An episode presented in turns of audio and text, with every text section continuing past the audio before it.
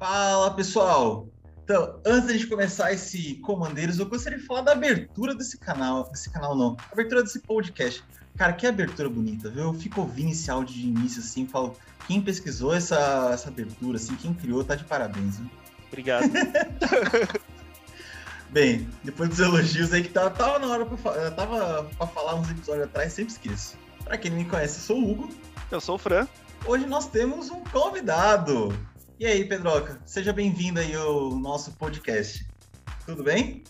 Tudo bem. Olá, eu sou um bardo que conhece apenas uma música, mas vai em todas as festas. Meu nome é Pedro, eu jogo Magic, jogo D&D, a meia edição, e tô aqui para ajudar vocês um pouquinho sobre a, a, essa próxima edição. Isso aí. Então hoje nós temos um convidado para ajudar a gente aqui no nosso programa, né? Antes de eu falar que programa é esse que a gente vai fazer hoje, eu vou fazer umas perguntas para o nosso convidado, né? Já, ele já se apresentou, mas a gente tem que conhecer um pouco melhor, né? Quem mas é esse antes, jogador aqui? Antes, só um disclaimer, gente. Toda vez que a gente Oi. tem convidado, a gente grava com, com imagens, tá, gente? Para vocês verem o rostinho do nosso convidado, verem o nosso rosto. Então, vai lá no nosso canal do YouTube, tá? Se você quiser ver o nosso podcast, assistir o nosso podcast com imagens, tá lá no YouTube com imagens, tá bom? Se você está assistindo pelo agregador aí. Isso aí, para saber quem fala com vocês, né? Aí é o tempo de vocês conhecerem a gente, vai que a gente vê na rua aí. Então, antes da gente falar aqui episódio é esse aqui que a gente vai fazer, né? Fazer umas perguntas para conhecer melhor aí Pedroca, no, como jogador de Magic. Então vamos lá. Pedroca, se apresenta pra gente aí. Quem é você aí no Magic? Olha, no Magic, há muito tempo eu comecei a jogar. Eu comecei a jogar há, acho que há uns 13 anos. E depois eu tive idas e vindas, né, com o Magic. E, e não parei de jogar desde que saiu a, a última edição de, da primeira Innistrad, que é a Vacin é, instaurada, né, a Vacin Restored. Uh, eu passei por um, por um período por um tempo em que eu fui administrador também, depois de muito tempo, né? Mas conheci mais pessoas do Magic, inclusive Hugo também veio a partir daqui, né? Sobre um grupo chamado MTG LGBT, que eu já fui administrador desse grupo por um curto período.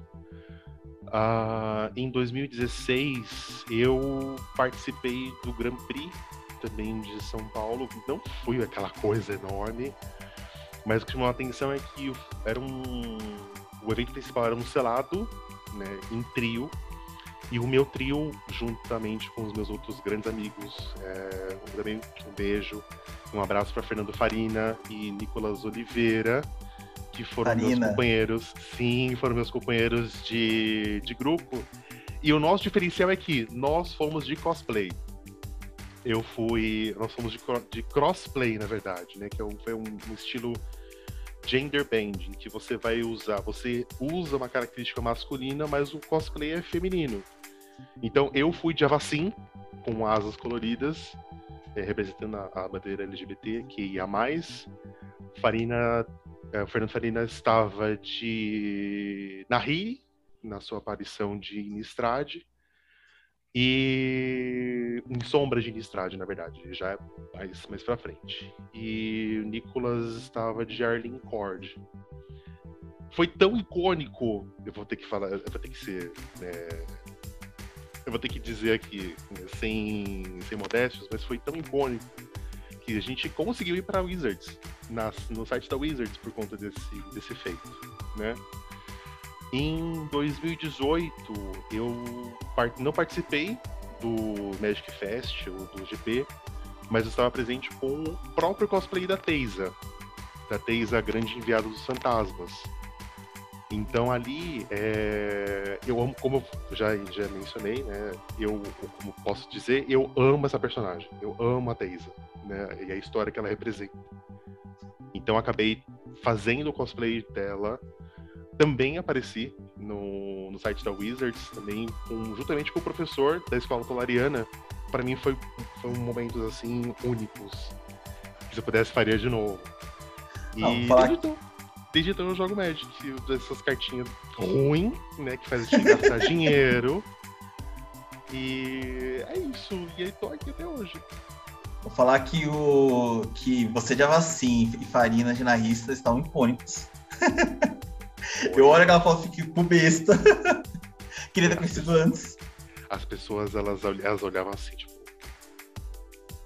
O que, o que é isso, sabe? Era um, o engraçado também é que era um mundo preto e cinza, né? Você vê jogador de Magic, igual a gente aqui, né? Eu tô de blusa preta, né? Fran tá tá de preto, o Hugo tá de, tá de cinza. Mas você olha aquele mar de gente, você vê preto e cinza e três ícones, três pessoas, um de vermelho, um enorme. Eu tenho 1,84m, né? Então, um enorme de asa colorida, né? você já é o ponto de encontro, praticamente. Né? Mas foi um, um, marco. Eu posso dizer que o, o GP de 2016, para mim, foi um, um, um marco para continuar no Magic. Ô, Pedro, você se importa de me mandar essa foto para poder colocar no vídeo? Quem tiver no vídeo vai poder ver, né? Da... Claro! Mano, mando sim, mando sim. Então, gente, ó, o motivo para vocês assistirem o vídeo é vai ter a foto do Pedroca aí de cosplay. Sim. E outra coisa, né? Você falou que você foi a DM do Magic LGBT. Tinha. Eu lembro muitos com, com a... do, do pré-game Eu lembro um dia que eu fui na, na Logic Game e vi os memes na, na parede. Falei, eu queria ter jogado essa LAN aqui. Olha, é... foi um costume também do grupo MTG LGBT em que tínhamos uma parceria com a loja, uma loja de São Paulo, né, se eu puder falar o nome, é a Epic Game. É... e nessa época, desde Kaladesh, criamos o costume de sempre fazer o, o pré-gay easy, né, que seria o, pré, o o release né, de Magic LGBT dentro da loja. E isso rendeu vários cosplays, vários memes, o pessoal ia se divertia bastante. Eu já cheguei, junto também com, com o Farina, a, a apresentar né, o, algumas gincanas, fazer o, o pessoal né, se divertir, porque a gente sabe que release cansa, né? Por que não fazer um evento mais divertido para as pessoas elas gostarem né, de, de, jogar desde as 10 horas da manhã até as 5 horas da tarde, ou até um pouco mais, que são 4 ou 5 rodadas, que é bem exaustivo. Então, por que não, não deixar um pouco mais animado, né, um pouco mais com a cara para a comunidade né, LGBT? E tava lá, eu, de cosplay, um dia, apresentando tudo. Isso aí. Bem, então agora vamos às perguntas. É, primeira pergunta, há quanto tempo você joga? Faz 84 anos, mentira. eu tenho uma relação meio de idas e vindas com o Magic. Eu comecei aos 13, naquela época de escola, né? O amiguinho apresenta um jogo de cartinhas novo. A gente vai começar a jogar. Aí parei um tempo, voltei uh, aos 18 a jogar de novo. Aí voltei de fato, de vez, em a vacina restaurada. Aqui é a vacina boa. Vacina é. boa. Isso. E, e desde você então, começou com qual edição? Oi? E qual foi a edição de início? Eu acredito que foi investida. Foi muito tempo atrás. A gente, a gente só convida pessoal de investida, você reparou isso? Se, se vê que investida trouxe uma galera legal pro Magic, né? É, então. Será que um dia vão ser alguém de Mirrodin, Kamigawa da nossa época? Tem, quando a gente chamar o Gui. Perto. É. Bom, vocês, talvez, né? Essa época vai chegar, com certeza. Vai chegar. Essa época vai chegar. Boa investida, boa, boa edição e a gente espera que um dia a gente tenha investida remasterizada. Torço pra essa. Se voltamos a, a Ravnica mais de três vezes, quem sabe, não é mesmo? é, acabamos com aquele mundo, mas tudo bem. Outra pergunta. Terreno é na frente ou terreno é atrás? Terreno é atrás. Atrás e alinhado, que eu tenho toque. tá certo. Cor favorita no jogo? Ah, aí você pegou, Hugo. Eu gosto do azul. Eu sou um jogador de azul. Temos um jogador de azul aqui. Olha só. E sendo um jogador de azul, você deve ter uma carta que você fala que essa carta eu quero colocar em todos os meus decks, né? Então qual que é a sua carta favorita do azul? A Reversal de Narset. Carta bonita, viu? Ah, mas por favor, gente. Ela tem conjuração dupla, né? Que são duas manas azuis, copia mágica alvo, você escolhe novos alvos para aquela mágica. Só que além disso, ela dá aquele bounce maravilhoso daquela mágica. O amiguinho vai rampar, você fala, não, quem vai rampar sou eu. E vou copiar a sua mágica. Rampa na próxima. na próxima. Volta depois. É Ou pior, né? A pessoa vai tentar dar um Torment of Hellfire pra, sei lá, pra 15. Ah, vou acabar o jogo agora, né? E aí você fala, não, hoje não, tô aqui, Reversão de 7. Hoje não, Faro. Guilda? Qual é a sua guilda, ou tribo, ou faculdade favorita? Olha, guilda com certeza é Orzhov. Orzhov, porque eu amo a Teisa. É um, é um apelido antigo, né? Teisa, até porque pela história da Teisa eu acho que ela é uma mulher fascinante, revolucionária, né? Porque ela quis tomar para si o poder dos Orzhov para que ela consiga revolucionar a casa, né? a guilda Orzhov. E ela se fez fantástica, né? ela se fez de burrinha, né? Pra isso, pra dominar é, ali. Sim.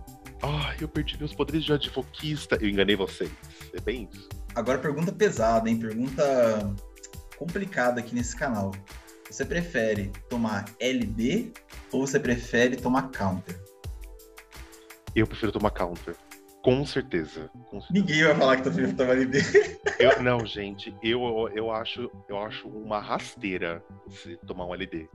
Eu, é eu, tenho, eu tenho uma frase que é assim: bate na minha cara, mas não, não quebra meus terrenos. Sim. Dá um tapa Sim. na minha cara, mas não quebra meus terrenos. Olha, o counter você, você ainda pode ter uma, um recurso. Eu lembro que Fran disse em um dos episódios dos Comandeiros que o cemitério é um recurso. Se tomar um counter, é um cemitério. Você vai lá, revive, você devolve pra mão, né? Sem parar no Grimório. Agora, você ficar sem recursos de mana, gente, a pessoa não tem coração. Temos mais uma prova que LD, ninguém gosta de LD. Não. É amor a mãe quem usa LD. tem mãe. A gente fica, fica nessa dúvida, fica aí questionamento pra você que nos assiste. Tem mãe. Quem usa LD, a gente não sabe. Será que gosta? Será que tem mãe? Será que gosta? Bem, e para finalizar, vamos à pergunta principal aqui, né? Qual é o seu comandante favorito, aquele que tem um lugarzinho no seu coração? Olha, essa pergunta, ela é a mesma coisa que perguntar pra mãe qual é o filho favorito. A gente sabe que às vezes tem, né? Mas é uma pergunta difícil de responder. ah, o meu comandante favorito, ele vai ser o War Dragon. Boa, gosto de pessoas assim, que gostam de dragão. War Dragon. Eu, eu bati o olho no comandante. É comandante 2016 que ele saiu, né? Se não me falha a memória. Foi. Sim. Ah, quando ele saiu, eu falei, eu preciso ter este daqui. Embora a Inala, ela seria minha segunda opção de, de comandante naquela época. Porque eu também, eu, eu gosto muito de, de Spellslingers. Né? Spellslingers é aquela pessoa que eu gosto de conjurar mágicas, várias mágicas num turno só. E eu gosto muito dessa mecânica de copiar mágica, de ficar gastando um monte de coisas, fazer aquelas big spells enormes assim e tal. Mas o War Dragon foi quem me chamou mais atenção. Então, desde então, tem sido meu comandante favorito. E até hoje eu não modifiquei mais. Né? Quando ele saiu da caixa, já fiz várias modificações. Mas desde lá, até hoje, não tenho feito outras alterações dele. Eu, Isso é um Dragon deck bom, viu? Eu acho que é difícil sair dragão bom, né, pra esses decks aí de dragão. Até sai bastante dragão, mas a maioria deles que tem saído são dragões específicos para sei lá, para as tribos que eles estão saindo, né? Então ali saíram cinco dragões anciões aí na em Strixhaven. É, mas são dragões que eram muito específicos naqueles decks, eles não combavam com deck de dragão, né? Agora os dragões de D&D, também eu não acho que nenhum deles comba para um deck de dragão, né? Então acho que por isso que tem, tem, sido um pouco difícil. Eu também tenho um deck de dragão, só que o meu eu uso filho, eu uso o herdeiro do dragão. E é difícil entrar novos dragões no deck mesmo. Ah, até porque quando você vai tentar colocar novos dragões, você vai acabar pensando em mudar totalmente a sua estratégia. De como você vai usar aquele, aquele, aquele deck de dragão, no fim das contas. Então, os dragões novos, de saving, alguns de D&D dá pra usar, talvez, mas ainda assim muda alguma coisa assim. É isso. Então, já que a gente acabou de conhecer Pedroca, né, conhecer os decks, conhecer o seu método de jogar, falar que programa é esse, né? Hoje a gente vai fazer mais um top da edição né? Já vai fazer um top de edição de Adventures in the Forgotten Realms, que é a edição nova aí de Magic que saiu pra gente, baseado em Dungeons and Dragons. Edição sensacional aí que saiu pra gente. Já faz a top edição, né? Esse programa que é um programa que a gente viu no último, né? Do Modern Horizons 2, que é um programa zen, né? um programa tranquilo, em que a gente fala as melhores cartas que saíram para cada cor, né? A carta multicolorida, a carta colorida. É um programa zen que a gente dá bate palmas depois para a pessoa, depois para as cartas escolhidas. E para finalizar o programa a gente faz uma ciranda. Só que né? não. Uma, uma, uma grande ciranda. A gente discorda porque o Hugo fala muita merda. ah, eu, eu, quero, eu quero treta. Hoje eu quero treta. Será que teremos? Será que vamos concordar todos e bater palmas todos juntos? A gente não sabe. Então, eu espero que hoje tenha sangue, espero que tenha treta hoje, espero que tenha bate-boca, né? Porque essa é a alma do top da edição que todo mundo conhece. Bom, muito bem, então vamos falar aí, a gente tá falando aí Forgotten Realms. Esse nome, para muita gente aí que joga Magic, ele é um nome já conhecido, né? As pessoas já sabem do que se trata. Mas para quem não sabe do que se trata, o que é Forgotten Realms, né?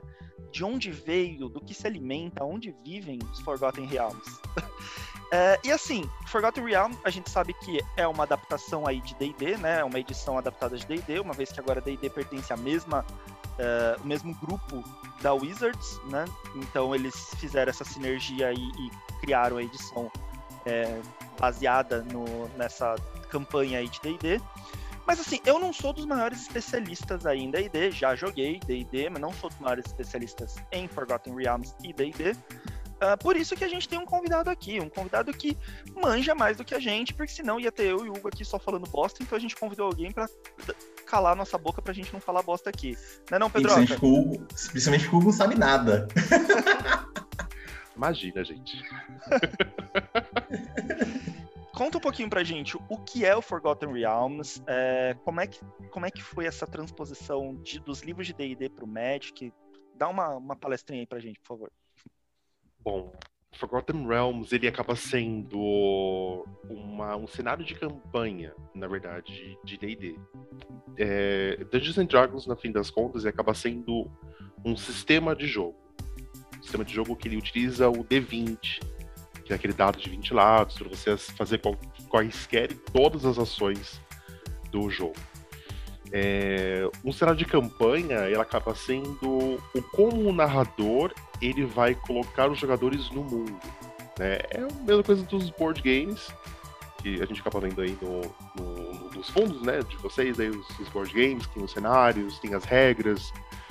Então o narrador ele acaba utilizando do Forgotten Realms para que ele comece a falar uh, como é o mundo. E dentro desse cenário ele tem personagens icônicos, que são as criaturas lendárias que a gente acabou conhecendo nessa edição de D&D é, para Magic.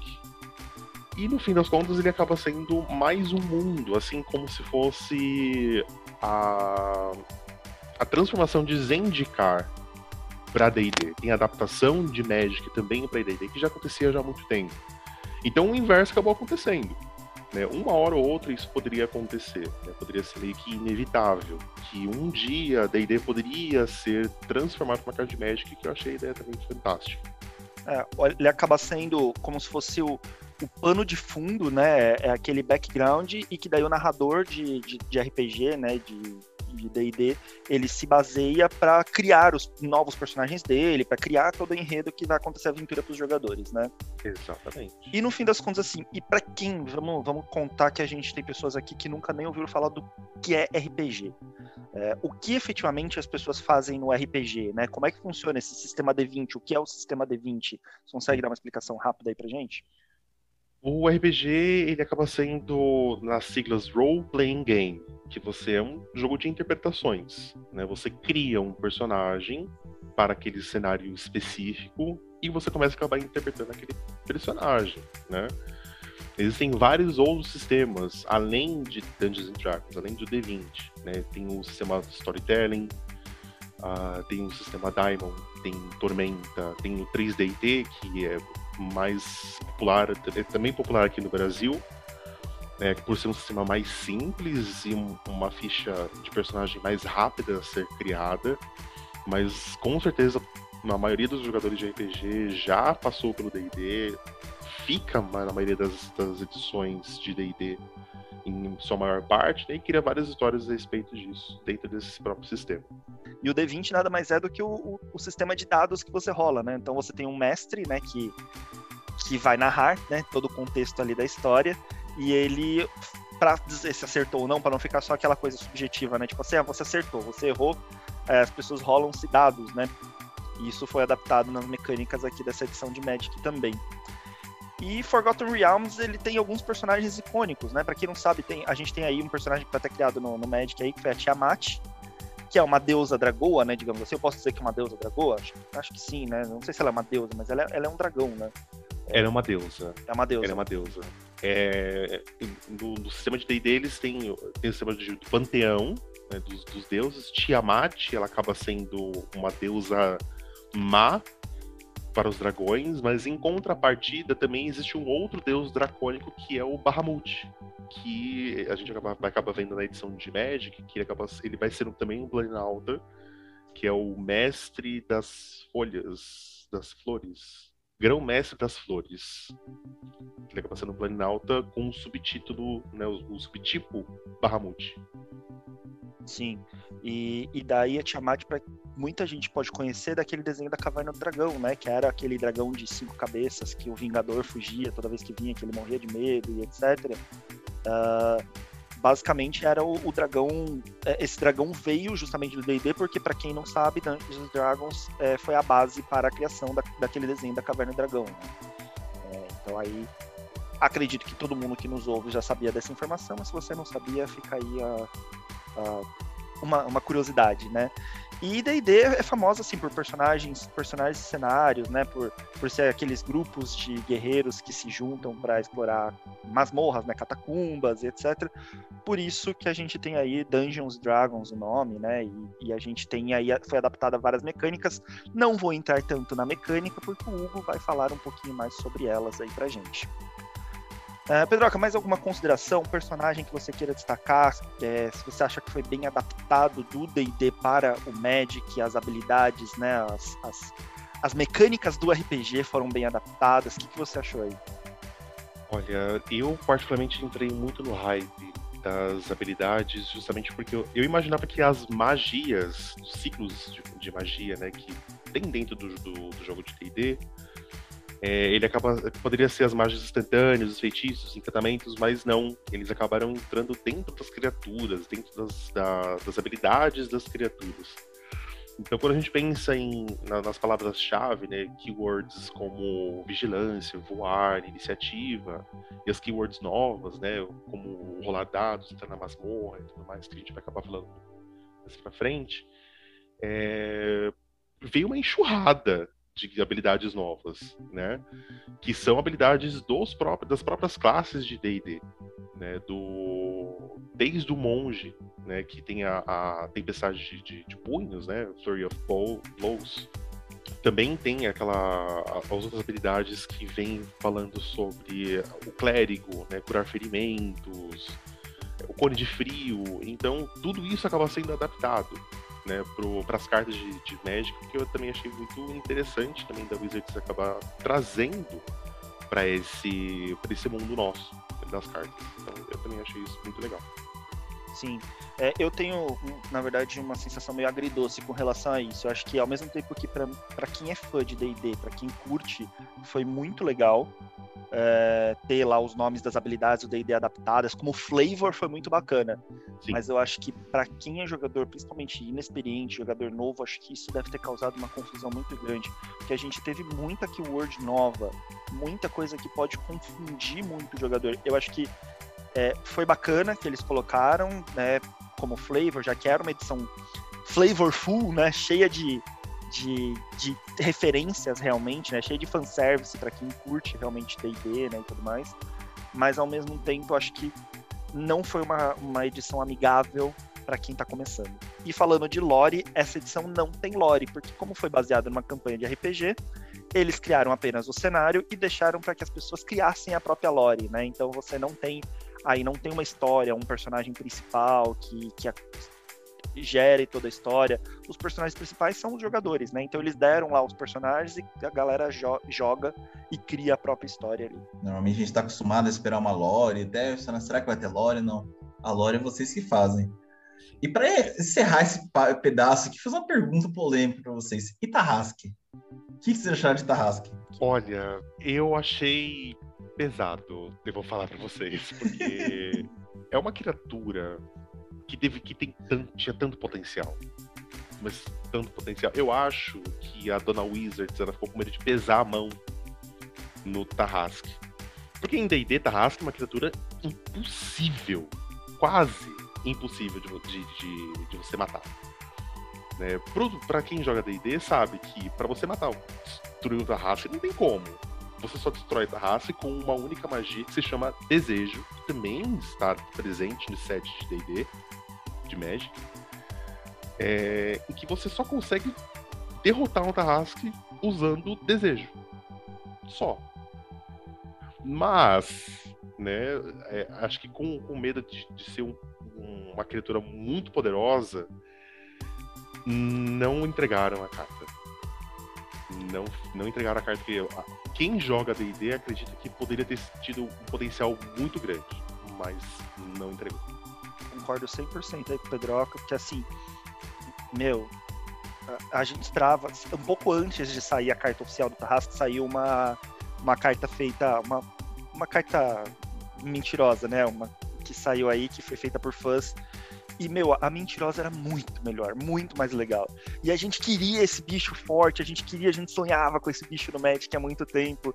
E me entregam aquela bosta que eu não vou nem comentar, não vale a pena a gente perder tempo aqui de podcast falando, lendo a carta para vocês. Pesquisem aí o Tarrasque, que vocês vão achar fácil. Mas Pessoal... foi, na minha opinião, eu sou, sou, bem apaixonado por isso, porque o Tarrasque era uma carta que eu esperava há muito tempo no Magic e veio uma bosta. A carta feita por fã foi muito melhor. A Wizard... só querendo, né, Fran? Volta bem, carta falsa. Quero você, carta Queremos a fake news. Eu particularmente, eu particularmente peço para que quem nos é, escuta e também nos assiste pelo YouTube pesquise as citações, na verdade, de D&D. Acho que é mais interessante, né? Cada carta, é, acho que pelo menos duas, é, pelo menos duas cartas em cada cor tem uma citação é, de uma mesa. Vocês encontram numa taverna, vocês encontram alguns prisioneiros, né? E cada uma dessas citações, todo jogador de D&D já fez uma dessas ações ou já passou por isso, né? Então, se bater curiosidade, dá uma olhadinha também nessas cartas. Mas, se vocês preferirem, vão lá ver o coitadinho da Rask. Vamos aí conhecer quais são as mecânicas, né? O que, que saiu de novo aí pra gente em Adventures in the Forgotten Realms. Começando então pela. Começa... Não, antes de começar, eu vou fazer uma, um adendo aqui, né? Uma menção. Uma mecânica que faltou, eu imaginei que ia sair nessa edição, Pedroca pensou que ia sair nessa edição, Fran pensou que ia sair nessa edição, todo mundo pensou que ia sair nessa edição. Que... E não saiu, que é a mecânica de grupo, que saiu lá em Renascer de Zendikar. Né? Mecânica de grupo, para quem não conhece, é uma mecânica que ela aciona habilidades, né? Ou a carta fica muito quebrada quando você tem membros de um grupo ou grupo completo. Quem são esses membros desse grupo, né? Esse desse grupo é um clérigo, um ladino, um guerreiro e um mago. Você tem os quatro na mesa, muita carta vai ficar absurda. Tem carta que você não apaga custo de mana, tem carta que vai fazer desgraça com isso aí. Ganhar marcador, ficar enorme. Ou tem cartas que vão ter efeitos se você tiver certos membros de, desse grupo. E a gente pensou, vai sair D&D? Então vai ter grupo, né? Vai ter campanha. Campanha é feita em grupo. Logo, vai ter, vou voltar a mecânica de grupo aqui e vão arrebentar, porque até, até que saiu pouca coisa em Renascer de Card de grupo. Aí chegou, a gente passou um dia de spoiler. Ah, tudo bem, amanhã tem. Dois dias de spoiler. Não, vai vir amanhã quinto dia, acabou, cadê essa mecânica? Então, assim, eu queria conversar com vocês primeiro. O que, que a Wizards estava pensando de uma edição que tem campanhas, que a história é baseada em campanhas, não ter grupo? Por que, Wizards? É, né? Ficamos todos aguardando aí uma uma chance de implementar os grupos, né? Ou então de aumentar a gama de grupos, né? Ou suporte para a habilidade, porém, contudo, todavia, não teve, né? É, eu era uma das pessoas também que esperava ver um suporte maior para grupo, até porque o flavor seria muito maior, né? Sim, muito rico. Em D&D. Mas não veio também, né?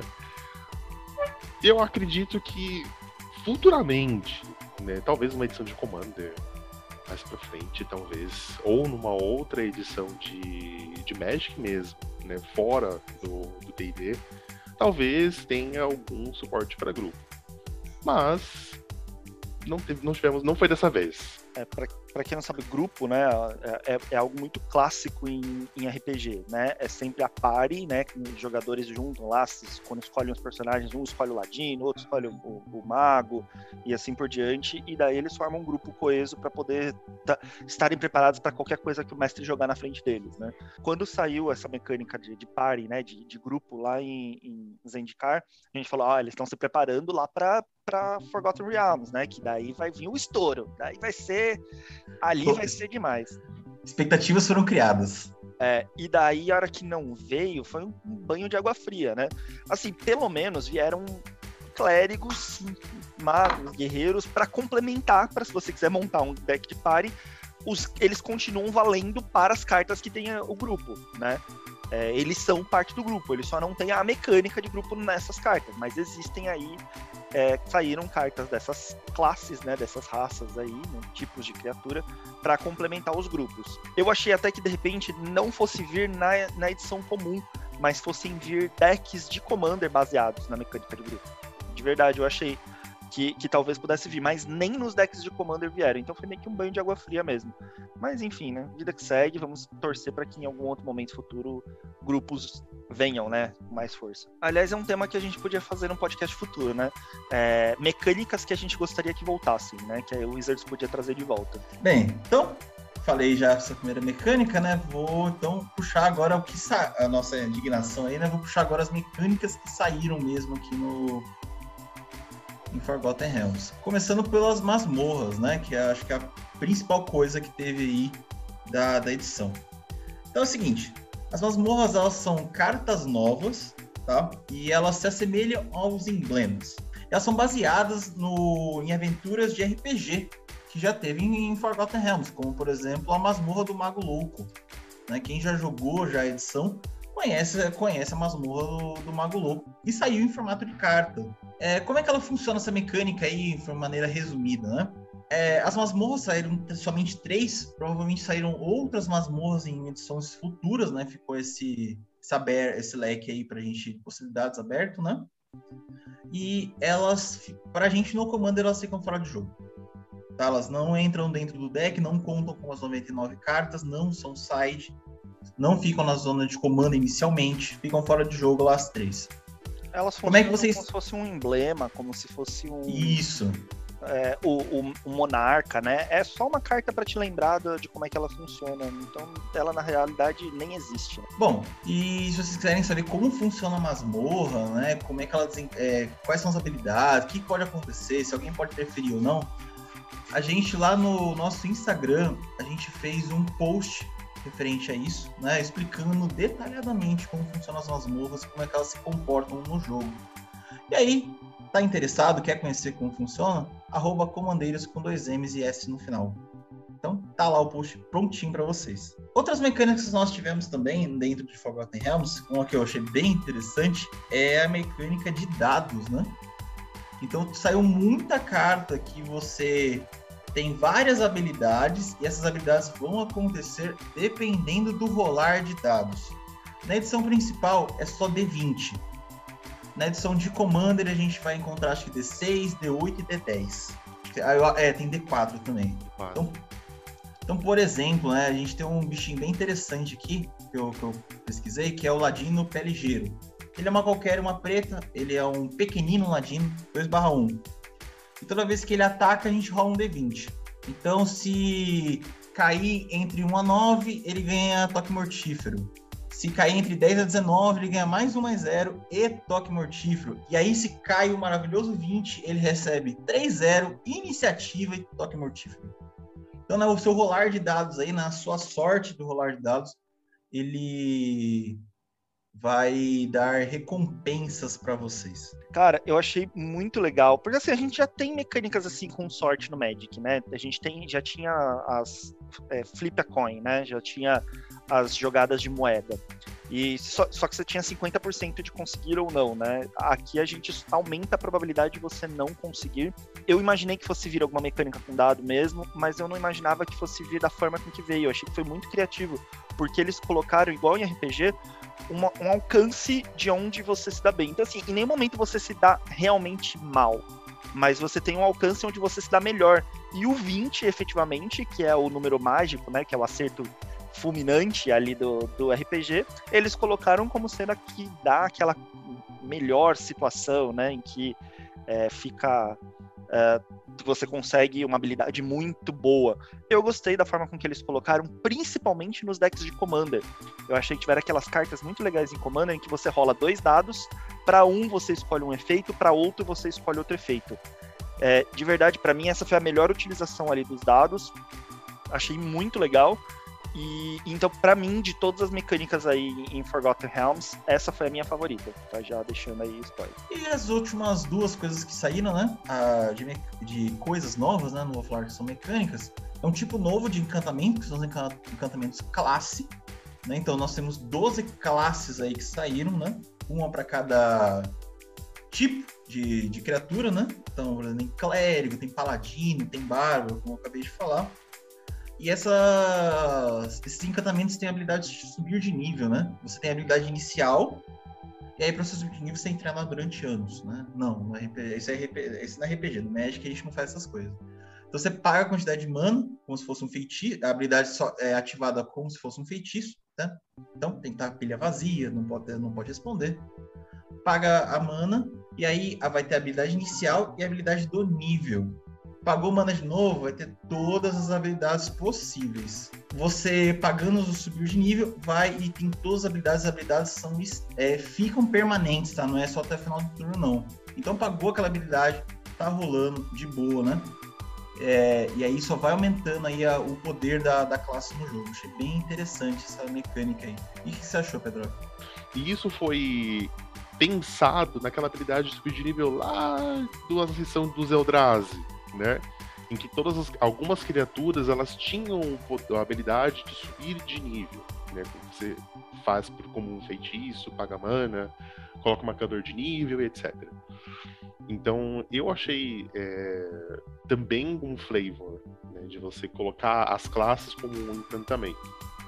Né? Eu não esperava, acho que a, a, maioria das pessoas também não esperava que as classes elas poderiam vir dessa maneira, mas vieram também arrebentando. Né? Algumas delas elas vieram muito boas mesmo. E aí, pra gente finalizar, né, é, o Fran já comentou uh, anteriormente, vamos falar aí novamente, que são as palavras é, ilustrativas, né, que é uma menção, por exemplo, às habilidades que alguém tem no RPG. Né, ou as escolhas que alguém tem no RPG. É, são palavras em itálico, lembrando sempre que algo está em itálico não é só uma menção, não tem ou é um lembrete no jogo, né? Não tem, não tem, não conta com habilidade em si, né? É, eu achei interessante porque você lembra um pouco RPG, mas eu achei um pouco confuso, sim. Vou concordar com o Fran, né? Que o Fran já, já falou, porque assim é, a gente já teve edições que teve muita habilidade. E aí dá dor de cabeça, porque o cara não consegue entender. E aí o cara novo que tá entrando vê um monte de coisa escrita ali, e, e aí aquilo ali não é útil. Mas aquilo dá uma confusão, né, Fran? Dá sim. Eu não vou me repetir, né, aí, mas é, eu acho que, que, é o que eu falei, né? É meio agridoce, né? Essa, é, por um lado é bem legal, é, é legal, mas por outro não é amigável para pra... Bom, galera, então passamos aí da nossa análise da edição de forma geral, né? Vamos então para o nosso top da edição. Como é que vai funcionar dessa vez o top da edição? Porque nós estamos em três, né? Primeira vez que vamos gravar um top da edição em três. Ainda assim, vamos fazer o top da edição sempre falando de duas pessoas apenas. Só que hoje vai ser assim: eu e o Hugo resolvemos dar as mãozinhas e vamos ser amigos. uh, seremos, amigo. Seremos comandeiros versus Pedroca. Então, Hugo, nada de ficar me contrariando, tá? Nada de gongar as minhas escolhas, por favor.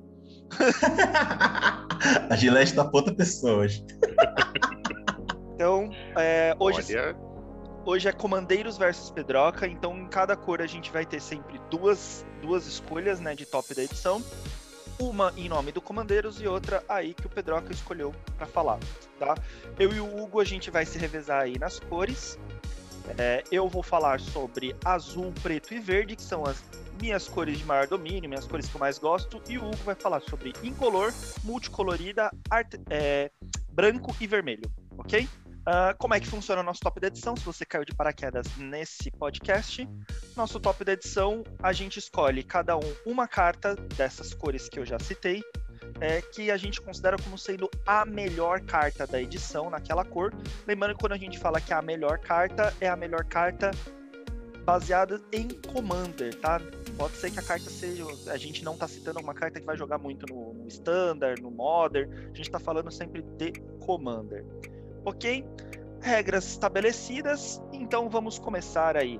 Hugo, manda aí, então já emenda, fala qual que é a sua, a nossa, né? Hoje eu tenho que falar que é a nossa top da edição. Um time. Incolor. A minha grande carta incolor minha escolha aí é o Olho de Vecna. Então, o Olho de Vecna é um artefato lendário, duas qualquer, e quando ele entra no campo de batalha, você compra um card e perde dois pontos de vida. No início de sua manutenção, você pode pagar dois, duas qualquer, né? Se fizer isso, você compra um card e perde dois pontos de vida. Por que eu escolhi essa carta como top da edição das incolores?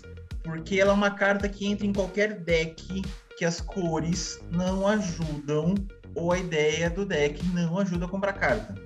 Nossa, você tá com agro aí muito rápido. O seu deck não vai te ajudar a você comprar carta.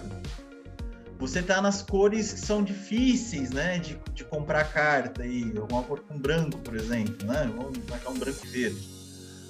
É difícil comprar carta, tá? Branco e vermelho é difícil comprar carta. A gente pode falar que, não, que é, mas não, não, é, não é fácil comprar carta. E ela é uma, uma coisa incolor que pode entrar em qualquer deck que tem esse tipo de dificuldade. Né? Então, por exemplo, eu tenho, eu tenho, um arabo, né, um tribal de felino, e ele tem dificuldade de comprar carta. Olho de Vecna pode ajudar, me ajudar aí a dar essa acelerada, né, uma acelerada a mais. É uma carta também que pode entrar bem em decks que ganham muita vida, porém compram muito pouco. Então, um exemplo de deck que eu, que eu lembro que ganha muita vida é, um de, é o deck da Gemara, ou uh, qual que é o Slesne, Trostani. Trostani é um deck que ganha muita vida, mas é um deck que não é, ganha muita vida, não compra muita coisa. Faz muito bichinho, ganha muita vida, mas não, não compra muito. É Karlov. um pod nesse momento. Karlov, né, que, é, que é o outro deck que ganha muita vida, mas compra pouco. Pode ajudar bastante. E aí você. E esse 10 ganha vida nem vai sentir essa perda de vida. Você tá fazendo o seguinte, não só uma atenção paga dos qualquer com uma carta. É isso que está acontecendo. Também pode entrar em decks que gostam de perder vida, né? Porque se beneficiam com isso. Por exemplo, o uh, deck do Greven, né? O Greven é um vermelho preto. O cara vai vai doer essa perda de vida, mas ele é recompensado por isso, né? E o olho de Vecna pode ajudá-lo nessa. Falgueirumbra. Falgueirumbra, né? Então, por ter por ajudar vários decks que a temática não é comprar, né? E é algo que entra em color lá, a, então se encaixe, pode ter várias aí habilidades que gente, habilidades não, né? Vários benefícios para várias cores que a gente falou, várias estratégias que, a gente comentou. Eu uh, coloco uma top de edição para incolor. Olha, o meu top de edição não vai ser o olho de Vecna. Ah, já vamos começar com a primeira contradição com a primeira giletada. para quem me conhece e para quem nos escuta, eu amo o caos. Então, só por essa frase, eu já quero dizer que, para mim, o baralho das surpresas pode ser um deck, pode vir para um deck útil, né? Por dois, você vira, rola um D20 subtraia o número de cartas em sua mão. Se o resultado for igual ou inferior a zero, descarte sua mão. Então, de 1 a 9, descarta, é, devolva um card aleatório do seu cemitério para sua mão. De 10 a 19, compra dois cards. 20, natural. Coloque um card de criatura de qualquer cemitério no campo de batalha sob seu controle. Quando aquela criatura morre, o seu dono perde o jogo. Eu amo cartas desse tipo. Principalmente com o último efeito que eu também gosto de fazer. Para quem também gosta, né, já conhece como é o estilo de pra jogo. Pra quem te conhece, pra quem te é. conhece, é, sabe? Pra quem sabe conhece. você gosta de deixar a pessoa refém. Eu é, é gosto de deixar a pessoa refém e gosto também de jogar com as cartas dos amiguinhos, porque jogar com a carta do amiguinho é sempre mais interessante. Se tipo, você vê uma, aquela vacina dando sopa no cemitério, o 20 natural vai trazer aquela vacina para mim.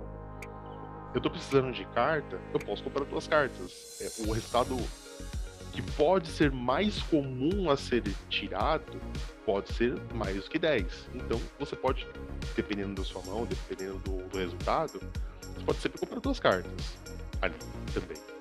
Sem pagar por diferente do olho de Vecna. Obviamente o olho de Vecna ele vai acabar ajudando você muito mais no card draw mas a diversão tá em jogar os dados, tá pelo caos.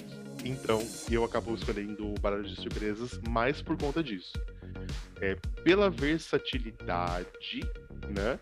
E também pelo fato de você conseguir pegar aquela criatura que pode ser problemática mais tarde para a pessoa que vai utilizar, que tem recurso de cemitério, que vai embaralhar aquela criatura no cemitério de novo. E você pode também ter uma win condition, uma condição de vitória. Se a pessoa ela não tem uma condição de vitória, o baralho de surpresas pode ser uma delas. Quem te conhece sabe que você vai adorar olhar para a cara da pessoa e falar: É, o que, que, você vai fazer agora, hein? Você... Porque caiu 20 natural, gente. Você pega uma criatura do cara e você falou o seguinte: você é meu refém. Por quê? Se essa criatura sair de jogo por qualquer, por qualquer motivo, você perdeu então fica naquele negócio, a gente vai ser amiguinho, você é meu refém, você vai, você vai ser o meu corpo aqui, você vai ser meu escudo. Porque se você perder, eu, se eu perder, você também perde. É. De conhecer, você vai adorar fazer isso. Você vai adorar. Vou pensar pelo seguinte também. Se você utiliza, assim como eu, também gosto de usar o cemitério como recurso. E para efeitos de roda, né, se você acaba descartando sua mão com muita facilidade e utiliza do baralho de surpresas, e também vai utilizar dessa mecânica de virar e desvirar permanentes, você pode ativar o baralho de surpresas mais de uma vez. Então, se você tem algum efeito que faz a permanente alvo desvirar, você pode usar, e tem mana sobrando, você pode usar o baralho de surpresas de novo. Se o resultado for menor que zero, né, você descarta a sua mão porque ele vai ter que subtrair o resultado que você tira do dado pelos números de cartas da sua mão, ou seja, o máximo que ele vai tentar subtrair da sua mão é 7. Né? Então você vai retirar um 20 menos 7, você tem ali um 13. Se eu não, fugir da matemática básica. Né? Então você vai comprar sempre algumas duas cartas. Se você tirar um 20 natural não tem carta na mão, sua criatura é minha. É difícil, hein, gente, chegar no 20. Você tem que estar com a mão vazia, né? Vai ter que descartar a tua mão de alguma maneira pra você rolar ou cair em 20 natural. É difícil. Aí tem que ter umas ajudas. Por isso que eu também não escolhi com a top, porque é muito difícil o 20. Eu acho muito difícil chegar nesse 20. Se chega no 20, você tem um refém na mesa. Você, você pode, você tem um refém na mesa que o cara não sabe o que vai fazer. Porque ele não pode tirar você do jogo. Droca, já emenda aí, então, qual que é a sua carta branca do top da edição? A minha carta branca, ela é uma aposta bem básica. Na verdade, eu escolhi o, o, com o branco, o top da edição, uma carta incomum. A carta incomum que eu escolhi com o branco é a Destruição Divina. A Destruição Divina ela faz o seguinte: a criatura ou plane alta, que alvo que o oponente controla, sai de fase. Se aquela permanente for preta, ao invés disso, exilia por duas mãos. Só duas mãos. Então, se, ela, se existe alguma ameaça na mesa em que você precisa lidar, aquela ava assim, maravilhosa, 8/8, que torna tudo indestrutível, ela é uma ameaça, você pode tirá-la de fase. Ou então, se tem algum um Kirk na mesa, né? Que é o, a criatura lendária, que tem custo Felixina na, no, no custo de mana, lifelink, ele tá enorme, a pessoa tá conjurando coisas de graça na mão. Vamos exilar esse amiguinho por enquanto. Depois você conjura ali de novo, paga mais vida, tudo bom. A destruição divina ela pode acabar fazendo isso por você. Então, eu acho um tanto versátil essa carta para que ela tire de fase como um, um truque de combate também. Na fase de combate, a pessoa vai tentar te bater com aquele bichão enorme e você tira ele de fase. Ou se ele for, se ele tiver preto na sua cor, ela é exilada. Então eu gostei da Destruição Divina é, como uma carta da top de edição, como eu falei, básica, incomum, mas que eu, achei, eu acho muito útil em, vários, em alguns aspectos do jogo. Bem, eu vou falar pra você que de novo não demos match. Ó, esse, esse programa tá, hein? Bem, não deu match porque quem me conhece, eu também gosto do caos, assim como o Pedroca gosta do caos. Mas eu e o Fran, a gente tem uma coisa em comum. que a gente gosta de cartas que fazem um monte de coisa. Porque cartas que Mongo faz um monte de coisa abrem um grande leque de possibilidades dependendo da sua ação, vai ajudar bastante você, né? E eu tô pegando uma carta que, que faz esse monte de coisa, né? Mas faz um monte de coisa gradualmente, que é a classe Paladino, né? Que é a minha top da edição. Classe Paladino é uma branca, um encantamento, tipo classe. Efeito dele quando ele já entra em jogo. As mágicas que seus oponentes conjuram durante seu turno custam uma qualquer a mais para serem conjuradas paga duas qualquer, uma branca, ele vai pro nível 2. As criaturas que você controla recebem mais um, mais um. Paga quatro qualquer e uma branca, vai pro nível 3. Toda vez que você atacar até o final do turno, a criatura atacante alvo recebe mais um, mais um para cada outra criatura atacante e ganha golpe duplo. Por que, que eu escolhi essa carta como toque de edição da branca? Primeiro momento, o oponente é taxado. A gente gosta de taxar o oponente em algumas situações, isso é uma ótima situação. O cara que, o cara que vai usar o classe paladino, ele vai ter deck com muita criatura ou uma criatura bem parruda, né? Normalmente algumas criaturas parrudas. E vai ser alvo de alguma resposta no... sempre. A partir do momento que você tá taxando o cara com a mais, se ele já tinha duas manas preparadas para dar um bounce, se tinha quatro manas para dar um exílio ou um mata-bicho, ele quebrou a cara, porque ele vai ter que pagar um a mais, e aí você vai passar aquele aquele carro ali sem ter muitos contratempos, né? Então a primeira coisa que ele faz, que eu adorei, é taxar contra a resposta, né? Porque no, se alguém tentar jogar mágica no seu turno, tem que pagar uma mais. contra counter, um monte de coisa. O segundo momento é que os bichos, quando você vai subindo de classe, né, já só pro nível 2, os seus bichos são inflados, ele é uma antífona gloriosa. Ele é uma antífona gloriosa que dá uma taxa pro oponente sensacional. Pagou quatro manas para um negócio dá mais umas duas criaturas, então, né? Se for colocar assim, e o oponente não pode jogar mágica no seu turno, a menos que pague uma mais para ela. Efeito final. É, o efeito final, uma bomba. Por quê? Quanto mais criaturas você tiver, maior vai ficar uma criatura atacante sua e ela vai ainda por cima golpe duplo. E é toda vez que você ataca, se você joga de vermelho e branco, e tu tem um monte de combate adicional, essa criatura vai ficar cada vez maior e com golpe duplo. Vai causar. Tem aquele velho dano da iniciativa depois do dano normal de combate. Coloca um atropelar ou outra evasão, cara. Você vai ver o choro começando a, a, o choro na mesa. Que é o que a gente gosta, né? A gente gosta de choro, gosta de dar tapão. É uma condition. Pra isso que em todos os jogos eu tenho um copo para guardar a lágrima dos outros. Porque sempre tem aquela pessoa que chora porque ataca, porque tá sendo alvejado, né, amiguinho?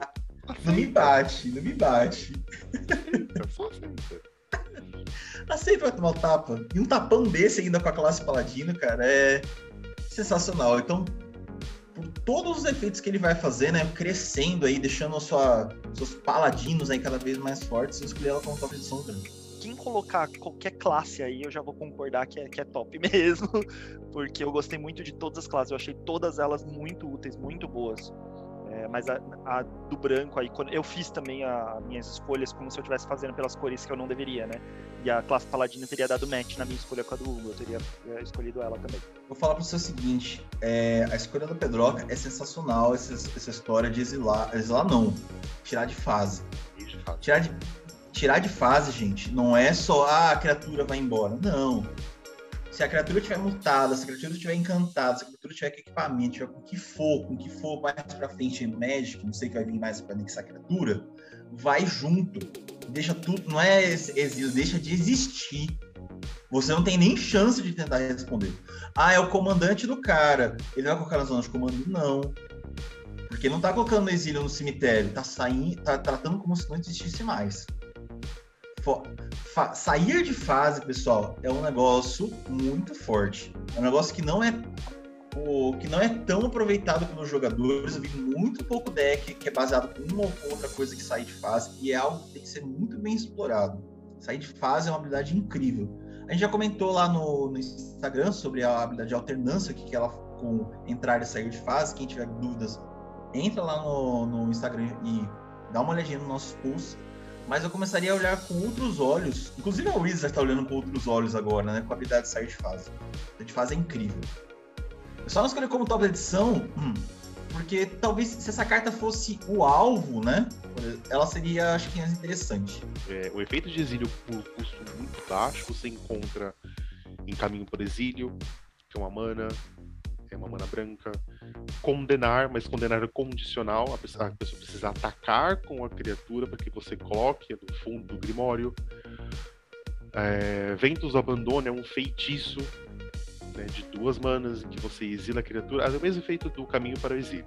Exila a criatura, alvo, e ela tem sobrecarga para seis manas quatro incolores e duas brancas para sobrecarga. Então, essa, essa mágica né, de destruição divina ela acaba sendo realmente bem versátil por conta disso. Além de ser instantânea, né, é um truque de combate né, que você pode fazer com a criatura do oponente. Bem, já comentamos aí, né? Vamos ver qual foi a escolha do pessoal depois. Comentem com a gente aí no canal depois, no YouTube, no, no, no Instagram, qual foi a... O que vocês estão achando, né? Qual é a branca? Qual é a incolor que vocês estão preferindo?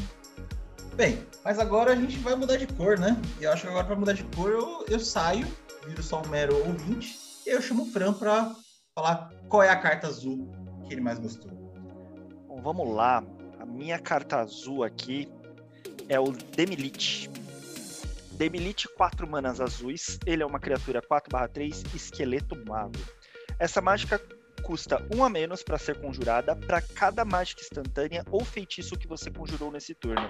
Então, ele é uma carta que facilmente pode entrar com uma free spell. E a gente sabe aí que free spells são cartas muito complicadas de se lidar. Uh, quais são os outros efeitos dele? Toda vez que Demilite atacar, exile até um card de mágica instantânea ou feitiço alvo do seu cemitério.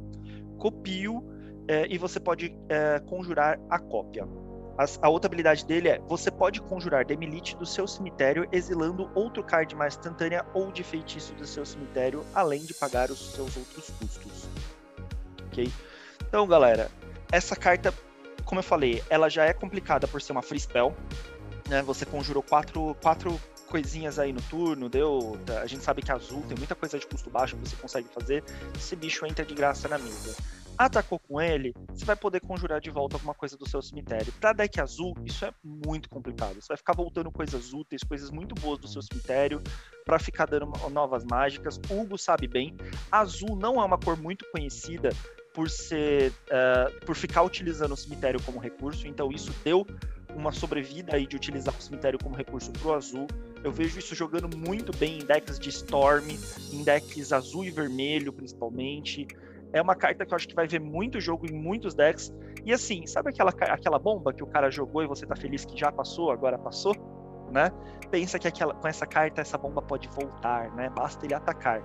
E no azul não é muito difícil a gente deixar isso daí imbloqueável, né? Tem encantamentos que deixam isso imbloqueável para você não perder essa criatura, pode dar fly para isso, você pode colocar equipamentos que deixam ela imbloqueável, então travessia. Então, para o cara não perder isso daí, dar alguma proteção e ficar batendo com isso todo turno e devolvendo as magiquinhas do seu cemitério para o terror dos seus oponentes. Então, por isso, essa é a minha carta top da edição, que eu acho que ela vai fazer um estrago em qualquer deck azul com mais alguma cor ou azul puro para fazer. E o fato dela ser quatro manas azuis, isso pouco importa, porque ela custa menos azuis para cada mágica que você fez nesse turno. Então, eu acho ela uma carta excelente, de muito valor, e que eu acho que se você não achar ela boa, você tá lendo essa carta errado, joga contra ela que você vai sentir na pele o quanto essa carta vai te causar estrago. É, uma escolha muito boa, mas não é a minha também. Eita! Hoje tá, hein? Eita, hoje tá, hoje tá. Sem match hoje. Olha, a minha top da edição, eu acredito que pode ser o Imerif, Perdição do Deserto. 5 manas, 3 colores, 2 azuis, voar. Imerif, Perdição do Deserto terá salvaguarda 4 enquanto estiver desvirado. Toda vez que Imerif causar dano de combate a um jogador, compre um card. Em seguida, se você tiver menos de 3 cards na mão, compre uma quantidade de cards igual a diferença. Ele me lembra o Jutai, Dragão Lord Ojutai. Que ele terá Hexproof enquanto ele estiver, ou Resistência à Magia enquanto ele estiver desvirado. Só que diferente do Ojutai, ele faz você comprar cartas, ao invés de você fazer um efeito de antecipar. Em que você olha as três cartas do topo, escolhe uma, coloca na mão, o resto no fundo do Grimório. Antecipar tem esse efeito. Ele te faz comprar cartas, é um dragão barato, 5 manas, gente. Um dragão. Quem não quer, né? E 5-5. É um dragão com poder e resistência grande. Para um dragão, um dragão barato. Um dragão, 5 manas do dragão, ele é consideravelmente um dragão barato. Dependendo também se você jogar de War Dragon, vai ser 4 manas, né? Com mais redutores, ele pode ter, te, entrar no campo de batalha por duas manas azuis, dependendo de como você constrói e faz você comprar carta. Então te dá vantagem de carta toda vez que ele ataca. Se você jogar ele como um comandante, colocar efeitos como vigilância, né? Ou efeitos que fazem com que ele desvire, né? Ele sempre vai ter a salvaguarda ali. Sempre vai ser um custo 4 para dar bounce, ou devolver para mão, para destruir, para tomar controle, né? Entre outros efeitos que fazem que você precisa tirar esta ameaça da mesa. Então, é um, é um, é um ataque defesa que te faz comprar cartas. Então, para mim, é, um, é, um, é uma opção para que você coloque no seu deck. Talvez não seja um comandante, porque tem coisa melhor, mas dá para você usar. É uma carta legal, mas acho que para grande utilidade dele, você precisa estar com a mão vazia, né? Um pouco mais vazia. Eu acho que é, por isso a, a, ele tem uma desvantagem aí clara para mim que, que me fez não escolhê-lo, embora meu coração seja de dragão. Então, eu sempre, toda vez que tem um dragão, eu sempre peso assim, sempre a minha escolha dá uma pesada para escolher, de repente o dragão e tudo mais. Mas eu achei que é por ter esse defeito, tipo assim, ele só vai te dar o draw se realmente tiver uma condição que não tá tão favorável para você e tudo mais, então eu achei que não, não valeria a escolha dele para ser meu top da edição. Mas eu, eu concordo, ele é uma, é uma ótima carta. Só não é o top porque tinha lá ó, a, o esqueleto que eu falei, né? Então, por isso que ele não é o top.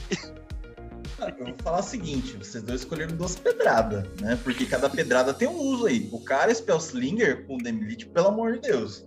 Você vai jogar essa mágica de graça, e aí no outro turno, o cara vai bater, morreu. Não tem problema. Você vai castar a mágica do cemitério ali e depois ele volta. Ele, ele volta. Esse é o problema, ele volta. Ele tá. É um bicho 4-3 que volta. O dragão também, ele é complicado de se lidar, porque ele tem o salvaguarda 4, ele é um bicho 5 mana, 5-5 voar. Isso não é característica de cor azul. Ele é um bicho bate bem, se for bloqueado, vai morrer criatura do cara, porque, né, 5-5 voador também do outro lado ali vai demorar. Tá? Não é rápido, não. Esse negócio de ficar enche... ele enche a mão rápido, né? Por exemplo, se você não tinha carta na mão, você compra três. Né? E se você ficou, deixou ele em pé com vigilância, tem salvaguarda 4 para sempre. Você compra uma carta e em seguida, dependendo da diferença de mão, você pode comprar mais cartas ainda. Mas você então, constantemente vai comprar uma carta. Você vai sempre comprar uma carta. Tem que comprar uma carta. Ele, é, ele é interessantíssimo. Quem quer ser esse Spell Singler, vai atrás de David quem quer bater, quem quer comprar cartinha, vai atrás do dragão. Não tem muito falar, falar não. Dessa vez aí, vai ficar empatado. Pedroca, então vamos desempatar essa nossa perrenha aqui, essa nossa peleja aqui e manda sua carta preta. Então agora eu escolho a minha carta preta, top da edição, certo? Olha, sendo também um jogador de preto, para mim foi um pouquinho complicado arranjar a top da edição. Mas eu vou ter que escolher a da edição sendo o Asmodeus, o Arquidemônio. Quatro manas, duas manas pretas, Contrato vinculante. Se você compraria um card, ao invés disso, exile o card do topo do seu Grimório virado para face e voltada para baixo. Pague três manas pretas, compre sete cartas. Pague uma mana preta, devolva todos os cards com Asmodeus, o Arquidemônio, para as mãos dos seus donos. Você perde aquela quantidade de card, aqueles, aquela quantidade de pontos de vida. Ele para muita gente, ele é uma mistura de Grizzlebrand que faz você pagar 7 pontos de vida para comprar 7 cartas, só que ele tem lifelink. Com Necropotência, que são 3 manas pretas, e você, ao invés disso, ao invés de você comprar uma carta, você exila no final do, do turno, você coloca aquelas cartas exiladas com Necropotência para sua mão. Ele tem seus prós e também seus contras, né? se você fosse comprar uma carta, você exila com Asmodeus. Se ele sai de campo, adeus cartas. E você não sabe que cartas seriam compradas.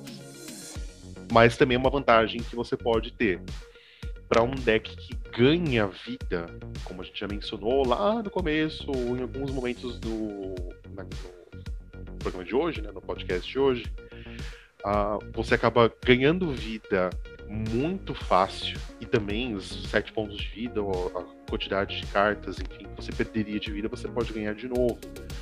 Então aquilo te dá uma vantagem para você também ter cartas na mão. Para um deck que não compra cartas, mas utiliza do preto, também vai utilizar, vai poder fazer essa compra de cartas com o Arquidemônio, né, com as modelos. E além disso, ele é uma criatura 6-6. Né? Ele não voa, se bem que tem diabos que não voam no Magic. Fica aí o questionamento a pesquisa para quem quiser depois. Sim. Mas ainda assim, a vantagem de carta ela é sempre bem-vinda, né? Fazendo você perder vida ou com algum outro custo adicional. É bom você ter uma vantagem de cartas em algum momento do jogo. Porque você pode perder o gás em algum momento, né? Em alguma hora você pode perder a, o fôlego né, do jogo. E o Asmodeus ele pode fazer com que você compre cartas mais uma vez. Bem, Pedroca, dessa vez você não falou besteira. Porque. Como assim? Dessa vez você não discordou de mim, então não falou besteira, entendeu? Eita! O match, Asmodeus é excelente, gente. Asmodeus é incrível. É, quando eu vi essa carta, eu falei, meu Deus, eles fizeram isso, eu não acredito. Eles misturaram Griselbrand com a Necropotência, e assim, são duas cartas excelentes, não tinha como a fusão delas dar ruim. Então eles fizeram lá o fusão e fizeram essa carta excelente. Teve gente no nosso grupo do, do WhatsApp de Magic que falou assim, não, essa carta não é boa, não sei o quê. É, é, a minha resposta só para essas pessoas foi assim: beleza, eu tô colocando no meu deck, a hora que eu colocar ela na mesa, você vai ver se ela não é boa. Porque eu tenho certeza que eu vou baixar essa carta na mesa, vai todo mundo se encostar para destruir ela. Então tem certeza que ela não é boa? Uma carta que eu vou baixar e na hora todo mundo vai correr para destruir, minimamente ela vai ter tido o efeito de ser o alvo para deixar o restante das minhas coisas livres para eu poder te, te ferrar. Então, minimamente ela vai servir para isso. E daí, assim, ah, mas eu posso destruir no, no turno que ela entrou. Beleza, se destruir no turno que ela entrou, é, perdi ela, mas você gastou uma remoção para tirar ela. É, agora, se você deixar chegar na minha vez de novo para eu desvirar as manas, daí você não destrói mais ela. Se você destruir, em resposta eu ativo a habilidade dela para pegar a carta que ela exilou, e daí eu já não perco mais aquelas cartas. Então, assim, para destruir sem ela ter feito nada, tem que ser no turno que ela caiu. Se eu não tiver mana para pagar. Porque fora isso, eu já posso ativar a habilidade dela em resposta a você destruir ela, e daí já não. Eu já não perco, já, ela já não vai ser uma carta sem valor. Então, para mim é excelente. Em todos os decks que ganha vida, ela entra muito bem. Mas eu acho que em qualquer deck preto ela entra também, independente da cor. Principalmente Rakdos, né? Que é uma cor vermelha com preta que compra pouco essa carta vai ser destruidora. Na combinação Rakdos, assim, você vai poder ter o draw, que você precisa aqui no vermelho te dá pouco, e vai encher sua mão de cartas vermelhas ali para dar dano na cara dos oponentes. É, eu vejo essa carta fazendo muito estrago aí no futuro e tem potencial para ficar ainda mais cara. É, acho ela excelente. Tem muito o que falar, né? Eu tava imaginando que é, pelo menos preto vocês, dois iam dar match. As modelos é incrível, cara. Fora que ela tem um corpo grande, o bicho é 6'6". Né? Vamos lidar com 6-6 na mesa pra vocês verem. 6-6 já começa a dar susto. Ele não tem evasão, mas não é pro... isso não é um negócio dele. O negócio dele é que você vai comprar carta rodo. Né? Vai, vai segurar o seu topo. Se você tem um deck de mil na mesa, um sem vergonha mil, vai pagar 3 pretas e 7. E essas cartas vêm pra sua mão, qualquer momento paga uma preta e volta pra mão. Não tem essa são dois jogadores de preto aqui que sabem o que estão falando, né? Então, não é mesmo? ambos aqui jogam é. de preto, ambos sabem o que tá falando. Então, pessoal, é, as modelos. E tá barato as modelos, hein? Última vez que eu vi, tava 14 reais as, as modelos. 10 conto, do menor. A carta é boa e barata. Isso aí é isso aí que não gostamos.